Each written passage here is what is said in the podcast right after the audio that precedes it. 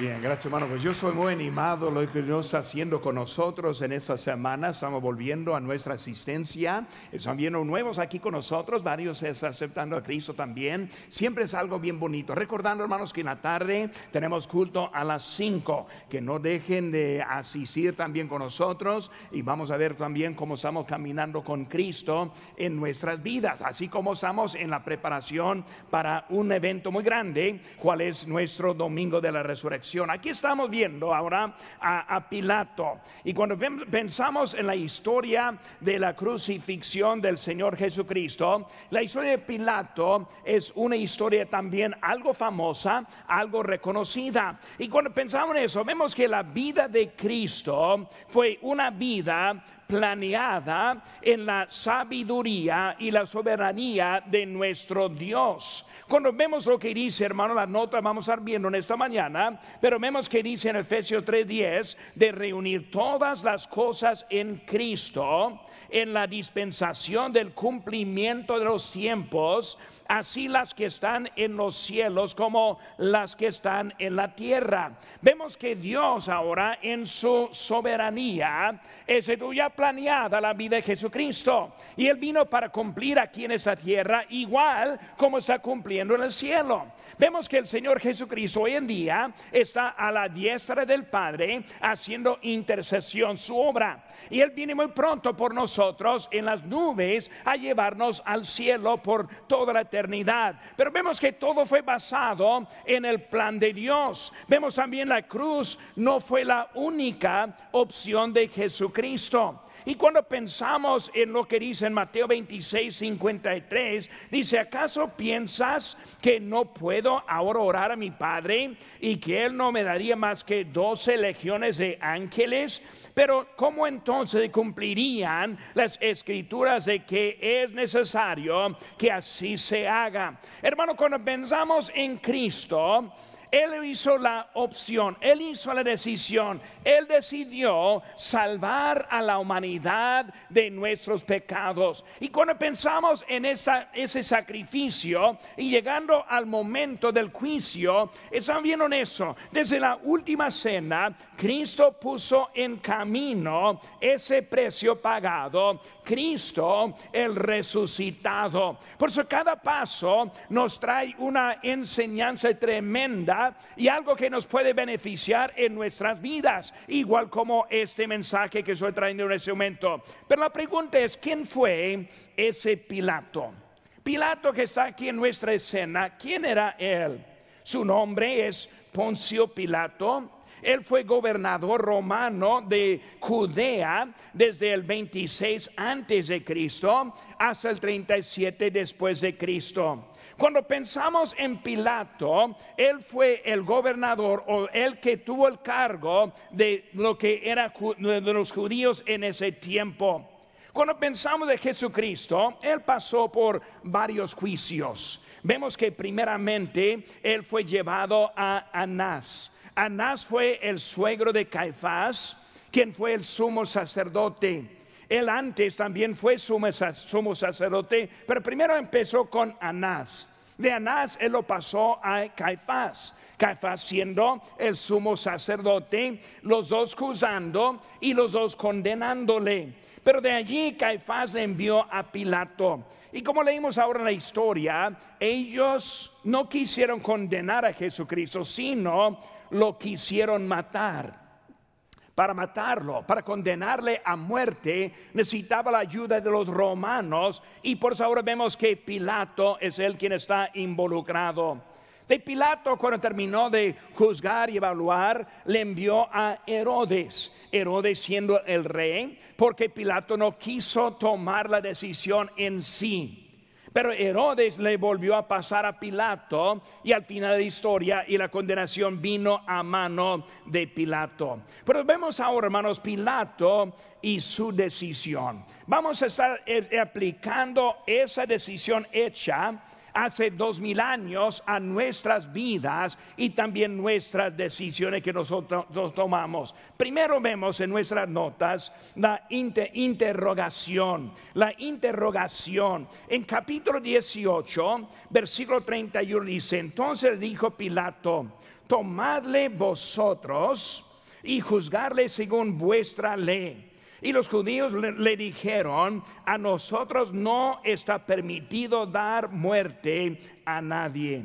Pilato está involucrado en nuestra historia por un complot de los judíos. Los judíos no pudieron crucificar a Jesucristo. Y cuando pensamos en la crucifixión, la crucifixión fue una pena de, muerte aplicada por los romanos. Los romanos eran muy astutos en la forma que ellos pudieron aplicar la muerte. Y cómo pudo hacer de sufrir hasta más los delincuentes que estuvieron muriendo por sus delitos. Vemos que es una forma para más bien torturar al condenado. Cuando pensamos en la crucifixión, vemos unos datos importantes para entender. El condenado por la crucifixión murió por asfixia. Simplemente no pudo respirar. No pudo respirar porque cuando uno está colgados con las manos extendidas, y luego todo el peso del cuerpo así le elimina la habilidad de respirar. Y la única forma para respirar es levantarse por los pies que también eran clavados. Y por eso elevándose para poder respirar y otra vez volviendo a colgarse para descansar un momento. Y así fue el proceso de la muerte de un condenado en eso. Ellos también por las perforaciones estuvieron sangrando que también provocó mucha sed en la persona también. Pues la persona con mucha sed está ahora torturado por colgarse por las manos también clavados y también los pies también clavados. Y así fue el proceso para arriba, para abajo, respirando, esperando poco más. Y a veces hasta 24 horas tomó este proceso hasta que muriera esa persona. Pilato. Pilato fue usado por los judíos y luego lo que él estuvo en ese momento. Ahora quiero que veamos unos minutos ahora las preguntas que le hizo Pilato. Ahora está Jesucristo delante de él. Él ahora está presente y luego para decidir este el destino de Jesucristo.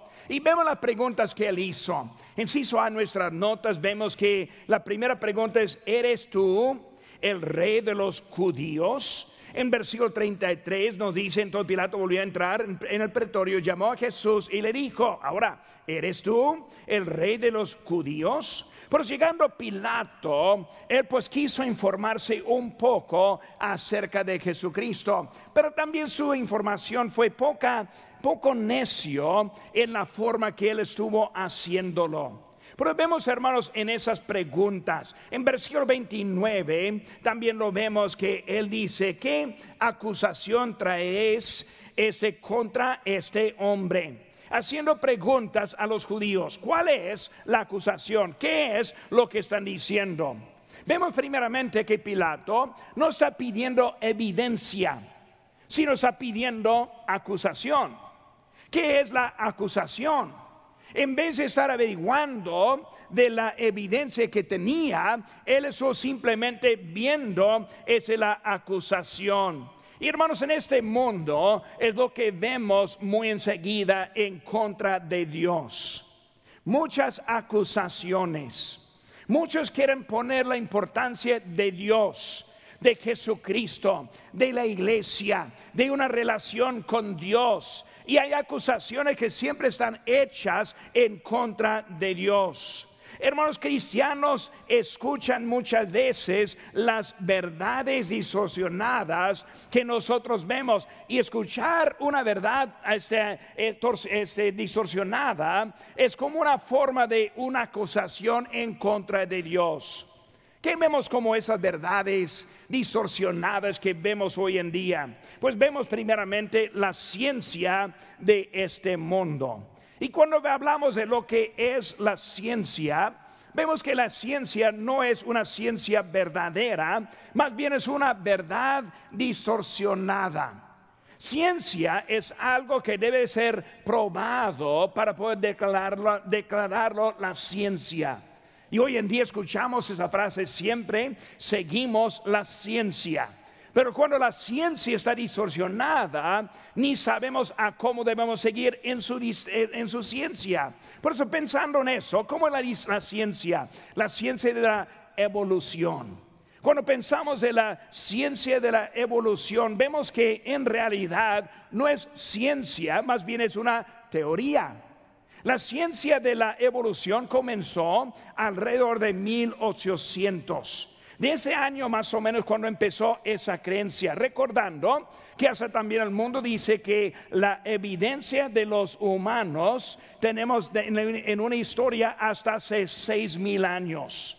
Por eso por cinco mil años y casi seis mil años vemos que están llegando a la conclusión de la creación. Pero no más en los últimos cientos años estamos viendo que está hablando acerca de esta teoría de la evolución. Y de esa teoría ahora está aceptada como si fuera una verdad, cuando en realidad es una verdad distorsionada. Cambio de clima, es otra, otra verdad distorsionada que vemos. Esa idea vino, desde, llegó desde hace como 30 años. Desde antes de eso nadie habló acerca de la, del cambio de clima, pero es una ciencia disociada desviándonos de la soberanía de Dios, de Dios siendo el Todopoderoso, de Dios quien está poniendo todo en orden, que Dios que está cuidando a este planeta como la ha hecho desde la creación, pero vemos que es una verdad que está entrando, desviando la atención de nosotros que vemos la confusión de la identidad. En esta semana escuchamos a una persona decir, yo no sé, yo no sé qué es una mujer porque yo no soy bióloga. O sea que si no he estudiado bien la biología, yo no puedo ver a una persona y pensar es hombre o es una mujer. Mucha confusión que vemos hoy en día de esa identidad. Y hasta que en esta semana están viendo que quieren eliminar caballeros y damas, eliminar niños y niñas. Ahora bueno, a poner aparte aquí en esto. Si Disney quiere tomar una posición, yo también voy a tomar una posición. Hermanos, el hombre es el hombre. La mujer es la mujer. Y si este mundo trata de distorsionar lo que es la verdad y desviar a muchos de nuestro Salvador, hermanos, también yo voy a tomar una posición en contra de aquellos también. Hermanos, vemos que hoy en día es la verdad que hay. La verdad que la iglesia es un lugar peligroso. Muchas ciencias que hay que nosotros vamos viendo y verdades que es simplemente una acusación. Vemos también otra pregunta que hizo en versículo 33. Él está diciendo, ¿eres tú el rey de los judíos? Ahora, interesante, cuando él está haciendo esa pregunta. ¿Eres tú y este rey de los judíos? Ahora, ¿quién fue el rey en ese tiempo? Herodes. ¿Quién fue el gobernador de él? Bajo de él, Pilato. Ahora el mismo Pilato está preguntando a Jesús si es el rey de los judíos. Ahora, obviamente, eh, si él es, o él si fuera, fuera ese momento, él lo hubiera sabido. Pues haciendo una acusación en eso, hablando de él en eso. Hermanos, fue el corte para averiguar y él hizo preguntas necias en vez de aclarar lo que estuvo paseando, pasando. Él está haciendo difícil un asunto que era fácil. Mi pregunta hermanos, ¿quién es Jesucristo. Pilato hizo la pregunta, ¿eres tú el rey de los judíos? Ahora mi pregunta es ahora a usted, ¿quién es Jesucristo? ¿Qué diferencia hace en su vida en esta mañana? ¿Es el rey de su vida? Ahora es muy fácil decir que sí, pero si habláramos de la evidencia, tenemos, tendríamos evidencia suficiente para condenarnos al asunto de que Cristo es el rey de nuestra vida. ¿Quién es el que está en control de su vida verdaderamente? Es muy fácil como cristiano decir, pues Cristo es mi rey, Cristo me está guiando, Cristo me está dirigiendo. Pero cuando vemos la vida saliendo de ese lugar, vemos que muchas veces la evidencia es al contrario de lo que decimos. ¿A quién seguimos? ¿A los deseos carnales? ¿Al apetito por las cosas mundanas? ¿A los temores irreales? A su ira incontrolable. Es muy fácil decir que Cristo es mi rey, pero cuando hablamos directamente y en serio, la pregunta es, ¿es su rey verdaderamente? ¿O simplemente queremos decir lo que pensamos que todos quieren oír? ¿Qué le ha hecho? Están hablando de este aquí. ¿Qué le ha hecho? ¿Qué evidencia hay que Él está en control de su vida? La mayoría de los cristianos hoy en día quieren llevar su propia vida a su rumbo y culpar a Dios por las consecuencias de ese rumbo. En vez de escoger lo que Dios quiere en la vida, hacemos lo que nosotros queremos hacer en la vida y luego culpar a Dios cuando le sale bien como, como piensa. Con realidad no es Dios guiando, sino nosotros que estamos haciendo. ¿Cómo está alterada su vida? Desde que ha conocido a Cristo, ¿cómo está diferente su vida? Ahora, gracias, gracias a Dios que hay muchos cristianos que sus vidas son cambiados. Y tenemos una iglesia aquí con vidas cambiadas que yo he observado hasta los nuevos que están entrando, Dios haciendo algo diferente en su vida. Pero hablando de su vida personal en este momento. ¿Cómo va su vida? ¿Quién está guiando y controlando? ¿Qué cambios podría presentar a Cristo? ¿Qué tipo de fe tenemos en Cristo? Obviamente la salvación es por la fe, este, la gracia por medio de la fe. Nosotros sabemos que no es por obras para que nadie se gloríe. La Biblia está muy clara en eso. Si somos salvos, somos salvos solo por la fe en Cristo. Pero mi pregunta es, ¿qué tipo de fe tiene? Cuando vemos la vida de, digo, el libro de Santiago, vemos que en Santiago 2.18 dice, pero alguno dirá, tú tienes fe y yo tengo obras. Muéstrame tu fe sin tus obras y yo te mostraré mi fe por mis obras. Él está simplemente diciendo que mis obras está demostrando la fe que yo tengo. Cuando no hay obras, está diciendo que su fe es muy débil.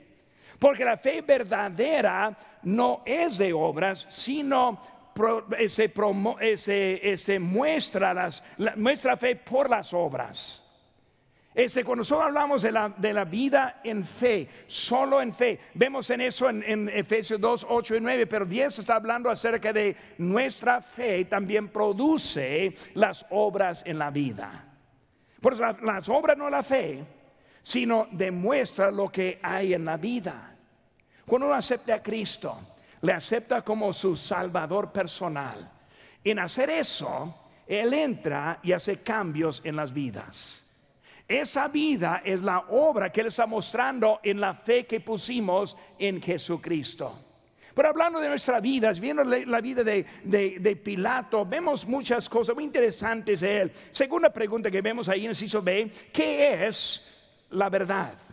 Ahí en capítulo número 38 nos dice, le dijo Pilato, ¿qué es la verdad? ¿Qué es la verdad? para dar este, ese, para dar testimonio a la verdad. Ah, en versículo 37 nos dice, para dar testimonio a la verdad. En Dios, hermanos, hay verdad absoluta. En Cristo mora Dios. Dice la Biblia en, en Colosenses 2.9, porque en Él habita corporalmente toda la plenitud de la deidad Hablando de Cristo, en Él hay la verdad absoluta. Su vida fue una vida de testimonio. Su manera que él vivía, su poder que demostraba, que la manera que predicó, todo fue enseñando que era Dios en Cristo en ese momento. Es algo que estoy diciendo para avisar a los que no supieron. Dice en versículo 37, todo aquel que es la verdad oye mi voz. Si nosotros tenemos la verdad de Dios en nosotros, oímos, escuchamos. Un mensaje como este es una manera para evaluar nuestra fe verdadera. Ahora no estoy diciendo que no tiene fe.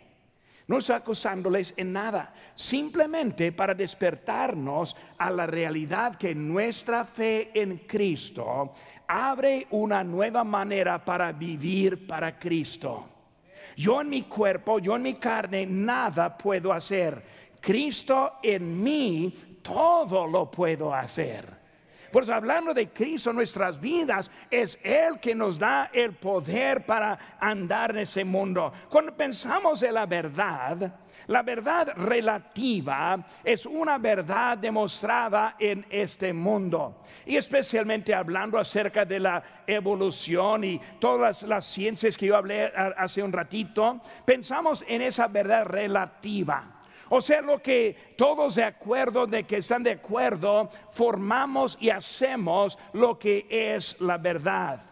Cuando pensamos en ese tipo de verdad relativa, es la dirección de este mundo y todo anda cambiando. Los valores son valores cambiables, no hay nada que está fijo. Los principios, más bien la falta de los principios y que no hay nada en la vida que tenemos una dirección este, completa, directa y constante, sino que siempre anda todo cambiando.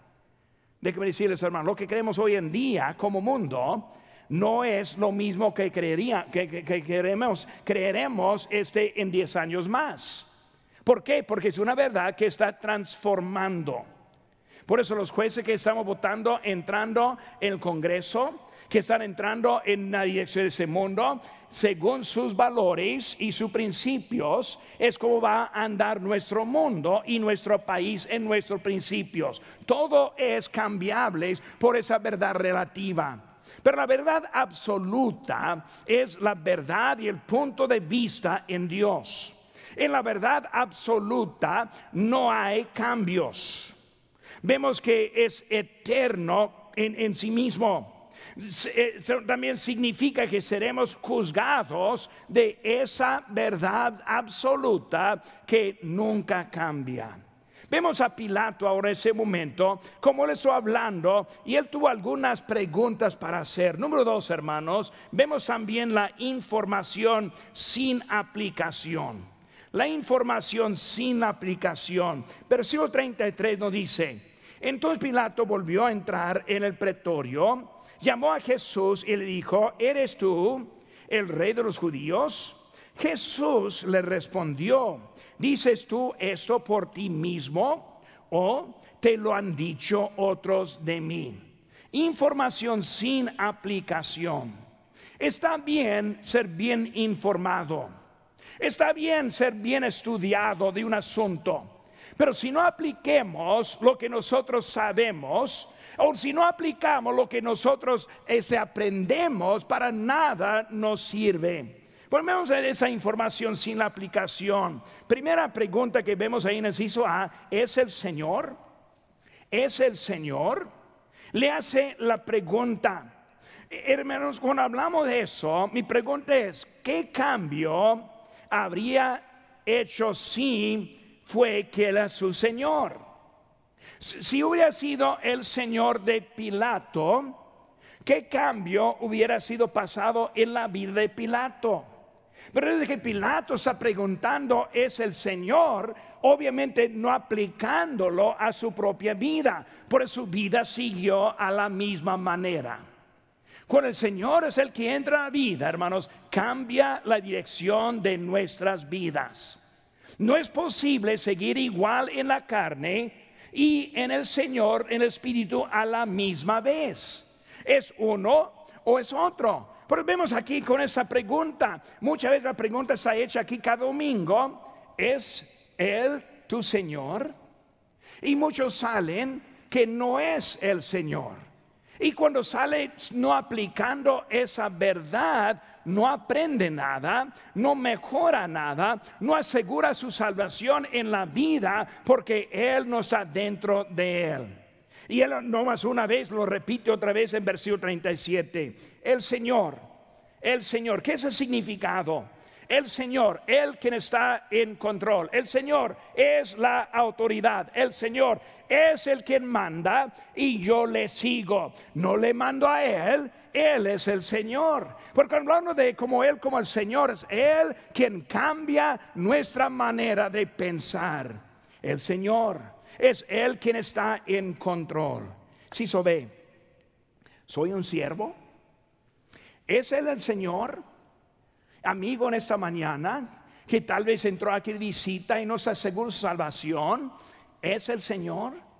Siguiente pregunta, ¿soy su siervo? Si yo saliendo esta mañana, ¿voy a seguir lo que Él me ha instruido en este día? ¿O voy a seguir igual como yo entré? Si Él es el Señor y si, es él, si Él es mi Señor, yo seré también su siervo. Cuando hablamos del siervo, los que oyen, los que responden, versículo 37 dice, le dijo entonces Pilato, luego eres tú, e-, eres tú rey. Responde Jesús, tú dices que soy, que yo soy rey. Yo para esto he nacido y para esto he venido al mundo, para dar testimonio a la verdad. Todo aquel que es de la verdad, oye mi voz. ¿Cuál es la clave? El quien oye la voz. El quien oye la voz de Cristo. Cuando oímos la voz de Cristo, cambia nuestra trayectoria en la vida. Cuando oímos la voz de Cristo, cambia la forma que pensamos. Cuando oímos la voz de Cristo, nos da convicción de los pecados que nosotros cometemos. Nos lleva al arrepentimiento nos lleva a la confesión de los pecados. ¿Para qué? Para estar bien con relación con nuestro Señor. Es la voz. Si soy su servidor, yo voy a oír su voz en mis vidas también.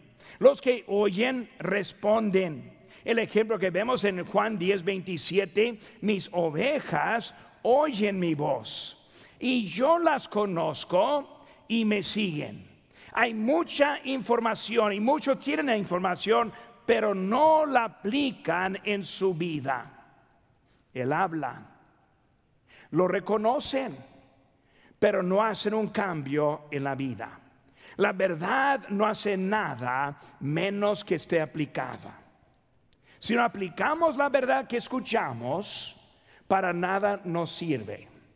En esta mañana, tal vez Dios está dándole convicción en su corazón. Se siente la presencia de Él. Se, siente una necesidad de responder a su palabra.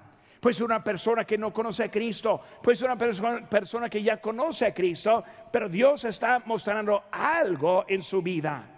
Es la información lo que requiere esa información es la aplicación. Vemos también, hermanos, número tres, número tres en nuestras notas. Vemos el intento de eliminar su responsabilidad. Pilato hizo lo que muchos quieren hacer. Él ahora está tratando de eliminar lo que es la culpa de él. Primeramente, hizo A, vemos que está haciendo la distancia, la distancia. Y hay algunos así en esta mañana que están tratando de poner una distancia para no tener que hacer una decisión directa en esta mañana. Así fue Pilato. Si puede hacer una distancia entre él y el problema, más fácil para él en ese momento. ¿Cómo lo vemos en eso? En Mateo 27, 23 dice, y el gobernador les dijo, pues, ¿qué mal ha hecho? Pero ellos gritaban aún más diciendo, sea crucificado. Viendo Pilato que nada adelantaba, sino que se hacía más alboroto, tomó agua y se lavó las manos delante del pueblo diciendo, inocente soy yo de la sangre de este justo, allá vosotros. Capítulo 19, versículo 4 dice, entonces Pilato salió otra vez y les dijo, mirad, os lo traigo fuera para que lo entendáis que ningún delito hay yo en él. Vemos su intento. Él quiere hacer una distancia de ese problema. Lo quieren condenar, pero yo no hay yo delito. Lo quieren matar, pero yo no veo por qué. Yo sí lo veo como el Hijo de Dios y ahora están tratando de eliminar su vida en ese momento. Él hizo una demostración pública. En ese momento sacó el agua, lavándose las manos, simplemente diciendo, ahora yo estoy limpio. Yo en ese momento, yo estoy quitando mi culpa. En ese momento ya no la tengo y la voy a pasar a otro tratando de ser distante ahora su decisión en ese momento. Muchas veces hay los que no quieren tomar una decisión pública, una posición. Hay cristianos así, no están en contra de él, obviamente, pero tampoco toman una decisión para él. No tienen buenos valores en su vida. Hay muchos que son que si fueran como cristianos en secreto. Si soy el mundo, no quiero que alguien piense que yo seré un cristiano. Llega a un restaurante, la momento para dar gracias por la comida. Empezar a mirar los que están alrededor y rápidamente en, secreto voy a tomar mi, hacer mi oración. No quiero tomar una decisión pública para mi Señor y Salvador mi vestimenta. Yo no quiero cambiarlo para que otro piense que yo soy algunos de esos fanáticos para Cristo.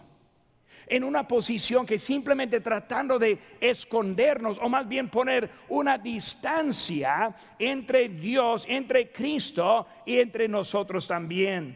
Él quería estar en medio este, les dio una opción en Mateo 27, 17, dice, reunidos pues ellos, les dijo Pilato, ¿a quién querés que os suelte?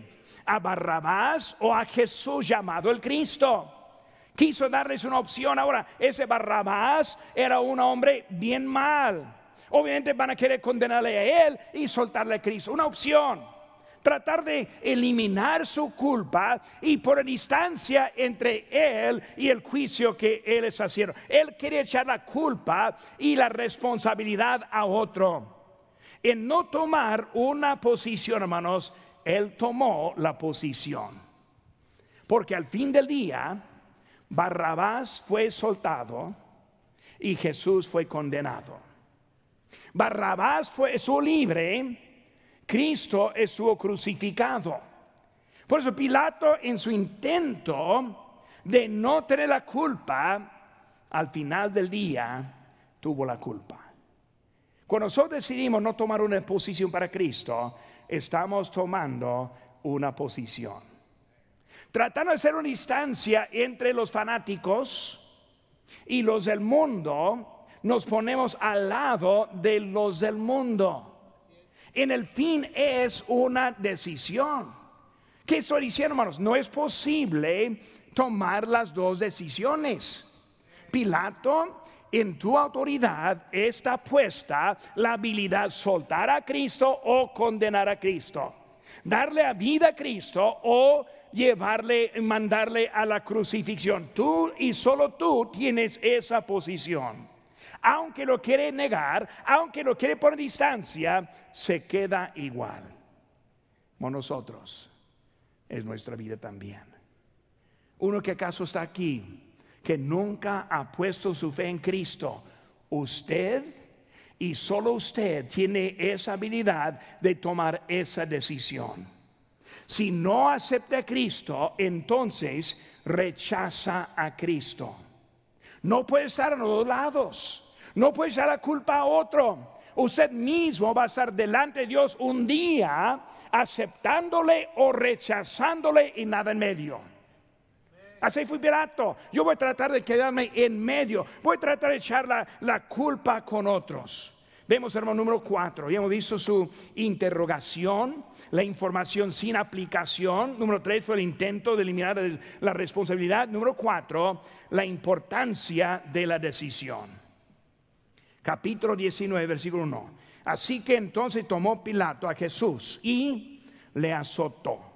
Mateo 27, 19 dice, estando él sentado en el tribunal, su mujer le mandó decir, no tengas nada que ver con ese justo, porque hoy he padecido mucho en sueños por causa de él. Está ahora la importancia de esta decisión. Pilato, estás llegando al punto de decisión. Debes entender qué tan importante es esta decisión los que están aquí presentes mañana, estoy llevándonos a, nosotros a, a un punto de decisión. Debemos empezar a entender la importancia de esta, decisión. ¿Qué vemos con él, hermanos? En el CISOE vemos la decisión en nuestro texto. La decisión de Pilato, ¿qué fue? Castigarle. Castigar significó que le juzgó castigarle su decisión, lavarse las manos, su decisión, la declaración que vimos de que no, lo, en él ningún delito, pero al último también su decisión que le entregó. Capítulo 19, versículo 16. Capítulo 19, versículo 16 nos dice, así que entonces lo entregó a ellos para que fuese crucificado. Vemos ahora su decisión ahora entregarle la decisión de Pilato.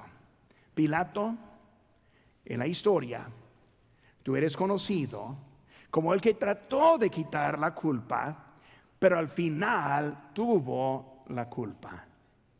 Vamos a pensar nuestra decisión también. ¿Cómo es nuestra decisión? Cuando hablamos, hermanos, de nuestra decisión, vemos que hay muchos que están al lado de indecisión. Hay unos aquí presentes que no conocen a Cristo, nunca han tomado una decisión para recibir a Cristo y lo pasa semana tras semana en esa condición, indeciso. No, pues pastor, aquí estoy, por eso quiero escuchar. No, pues pastor, me gustan las enseñanzas, me ayudan, siento la presencia, pero no quiero tomar una decisión en este momento. Es el punto de indecisión la vida. Igual con Pilato. Y si sigue en esa indecisión, al final va a ser una decisión permanente. Porque si usted muera sin Cristo, irá al infierno. Si venga Cristo en esta semana a llevar los suyos, la indecisión le va a dejar atrás y va a convertir a una decisión permanente por la indecisión. Porque vemos, hermano, que muchos así andan viviendo su vida. No viven en obediencia, pero tampoco quieren pensar que están en desobediencia.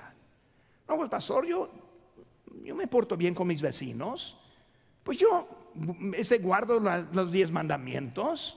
No, he matado a nadie en esta semana. Pues yo pienso que estoy bien entonces. Y lo que está haciendo es no quiere tomar una decisión por la indecisión la vida. Indecisión para vivir una vida santa, apartada para Dios.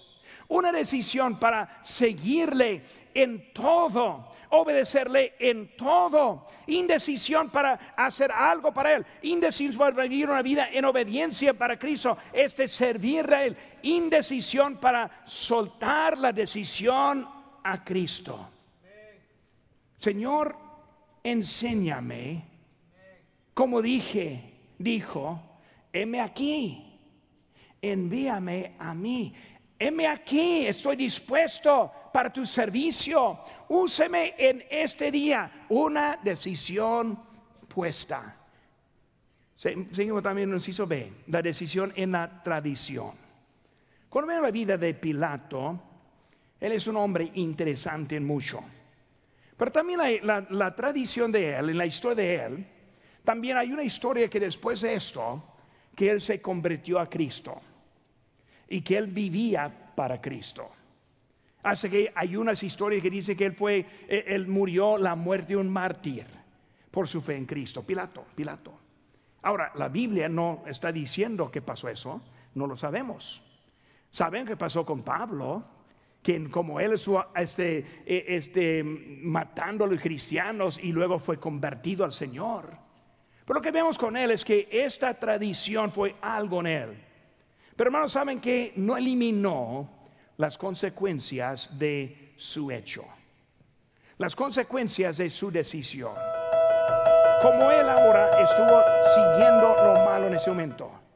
Pero hermanos, esta mañana puede ser que alguien está aquí presente que también quiere cambiar su dirección. Si él aceptó a Cristo, ojalá que sí. Si está en el cielo hoy en día, ojalá que sí. Nosotros no sabemos, pero todo fue basado en su decisión. Esta mañana la decisión es suya.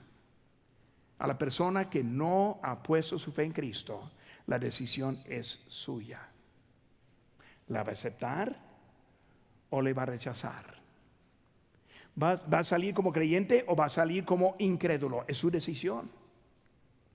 El cristiano también.